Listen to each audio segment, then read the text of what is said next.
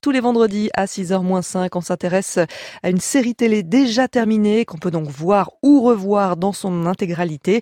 Fin de série, c'est avec vous Alexis Demeyer. Vous n'êtes pas seulement la voix des journaux du petit matin, vous êtes aussi de votre propre aveu un sérivore et vous avez choisi d'inaugurer cette saison avec un classique parmi les classiques, Les Sopranos.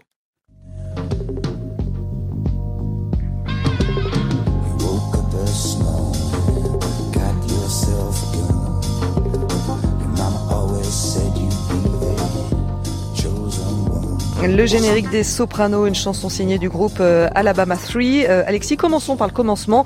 Euh, pour ceux qui, comme moi, n'ont jamais vu les Sopranos, oui, j'ai honte. De quoi ça parle? C'est une histoire de mafia, donc de famille.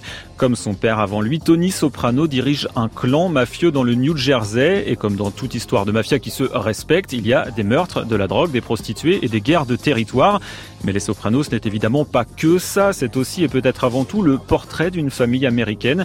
Tony habite un joli pavillon de banlieue. Il a une femme et deux enfants. Il a aussi une mère castratrice et un neveu aux tendances autodestructrices.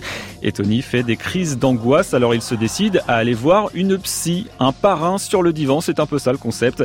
Le parrain de Coppola, justement, a référence totalement assumée ici. Le bras droit de Tony, par exemple, adore imiter Al Pacino. Is it true? Michael. non. No fucking schifosa.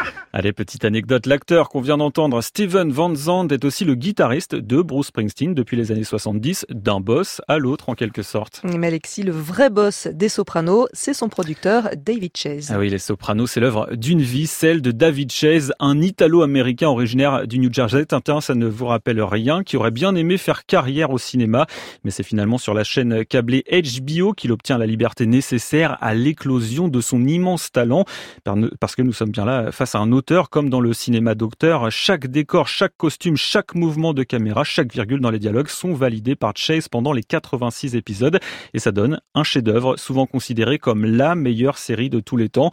Oui, ou en tout cas dans le top 3, Les Sopranos c'est un peu le maître étalon de la série moderne et l'œuvre de David Chase continue d'infuser une grande partie de la production actuelle de Mad Men à The Americans.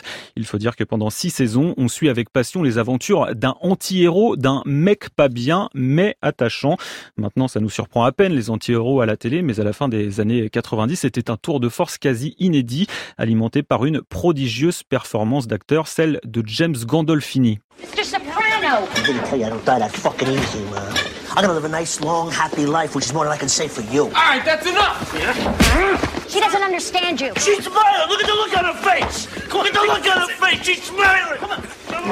Et pour conclure, Alexis, euh, le mot de la fin, parce que c'est tout sauf évident de finir une série. Euh, David Chase a-t-il réussi sa sortie? Oh que oui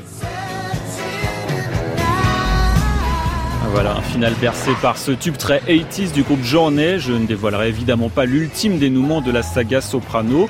En tout cas, oui, Mathilde, cette fin est remarquable, audacieuse et elle a d'ailleurs beaucoup fait réagir les téléspectateurs à l'époque, c'est-à-dire il y a 11 ans.